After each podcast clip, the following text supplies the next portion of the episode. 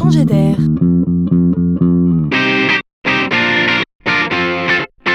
C'est la chronique de Laurent Collen. Une jeune entreprise belge a décidé de concentrer son énergie pour déménager la campagne à la ville. Et ce n'est pas une blague. On aime la ville pour son bouillonnement et la campagne à l'inverse pour son calme, mais aussi et surtout pour ce qu'elle produit, pour ses légumes, pour ses fruits, pour tout ce que la terre offre généreusement. L'idée est simple. Et si on cultivait en ville?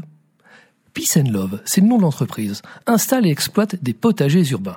Pour éviter l'impact négatif de la pollution sur la production, on a choisi de cultiver sur les toits, tout en restant ainsi au cœur des villes. On parle donc ici d'agriculture urbaine.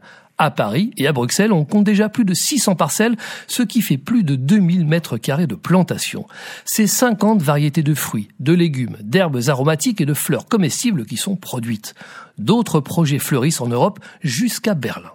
Et ce qui est original, c'est qu'on loue la terre en passant par Internet. Pour moins de 40 euros par mois, les riverains louent des parcelles de 3 mètres carrés. Mais attention, même pas besoin ici de planter ses pousses verts dans la terre. C'est un ingénieur agronome baptisé Community Farmer qui est à la manœuvre.